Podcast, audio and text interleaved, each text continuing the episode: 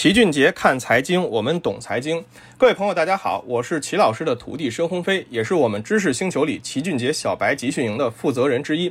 前段时间呢，市场行情表现不错，上证指数几乎回到了三千六百点，创业板指数也一度向前期高点发起了冲击。看到行情回暖后啊，这又让很多投资小白同学产生了下场买基金的冲动。但是面对手机 APP 中种类繁杂、五花八门的基金，小白同学也是一头雾水，不停的来到齐俊杰小小白群中提问：基金我应该买哪只？现在还适不适合买基金？基金如何收取费用？这只基金属于什么类别？等等问题。大家在这些地方呢，投资知识还是相当匮乏的，经常被一些卖基金的网站或者银行理财经理忽悠。比如他们经常会推荐一些热门基金，都是前期收益率极高的那种。那么这些基金能买吗？如果你买进去，其实往往就是一个大坑了。还有很多新基金也是银行理财经理的主推产品，最主要的原因呢，就是因为他们的提成更高。但是在基金投资中，其实投资新基金是没有任何道理的。第一，新基金没有业绩参考，你也不知道它的表现如何。第二呢，新基金要面临建仓，行情好的时候它跟不上市场的上涨，行情不好的时候呢，我们完全可以等它充分下跌后，到二级市场中去购买价格更低的折价产品。所以怎么着都不合适。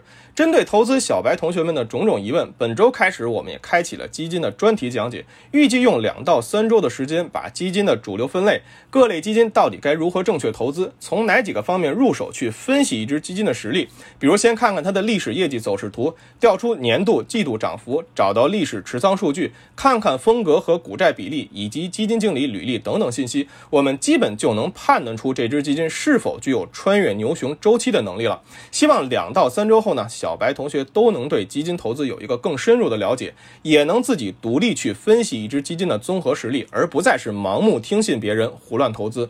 其次，对于小白同学问到最多的基金收费问题，我们也帮助大家做了详细梳理。从基金的三大部分费用说起，告诉了大家，像孪生兄弟一样的 A 类和 C 类基金，一个是前端收费，一个是后端收费。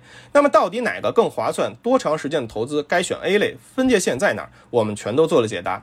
最后，我们按照基金投资类别划分，本周着重介绍了货币基金、债券基金以及主动型股票基金该如何正确投资。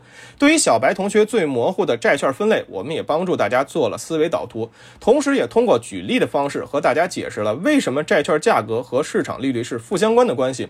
那么债券基金到底该怎么投？现在为什么齐老师让大家去加九期？债券走牛后对股市又意味着什么？其实从周期上来看，它们都是有相互联系的。大家总有一种感觉啊，会觉得 A 股是一个全球最差的市场。但如果你会一些基金投资知识，能够站到群众的对立面，与这些专业机构站在一起，我们的 A 股呢？其实又是一个全球最好的市场。从二零一零年到到现在，过去这十几年，我们沪深三百指数的年化平均回报只有百分之五左右，上证指数更是只有可怜的百分之三。但是有统计，我国主动型股票基金出现这十几年来的平均投资回报率，基本都高达年化百分之十五以上，一些明星基金甚至超过了百分之二十。也就是说，十五年可以翻二十几倍，这并不需要多少运气。其实买入好的基金，并且长期持有，就可以。得到这样的收益了。未来我们还会结合市场的热点，给大家详细讲解指数基金的选择、目标海外的 QD 基金以及可转债基金到底该如何投资。所以齐老师总说，投资没风险，没文化才有风险。我们在这个世界上能够赚多少钱，完全取决于自身对于这个世界认知的变现。如果您自认为自己的投资知识不足，仍然是一个理财小白，可以到知识星球找齐俊杰的小白集训营。除了每天的投资理财知识网课，小白群中每天上午还会播放经。典理财书籍的漫画风视频讲讲解，帮助大家建立财商，强化理财思维。每节课程只需要两毛钱不到，就可以 get 到一个理财的关键点。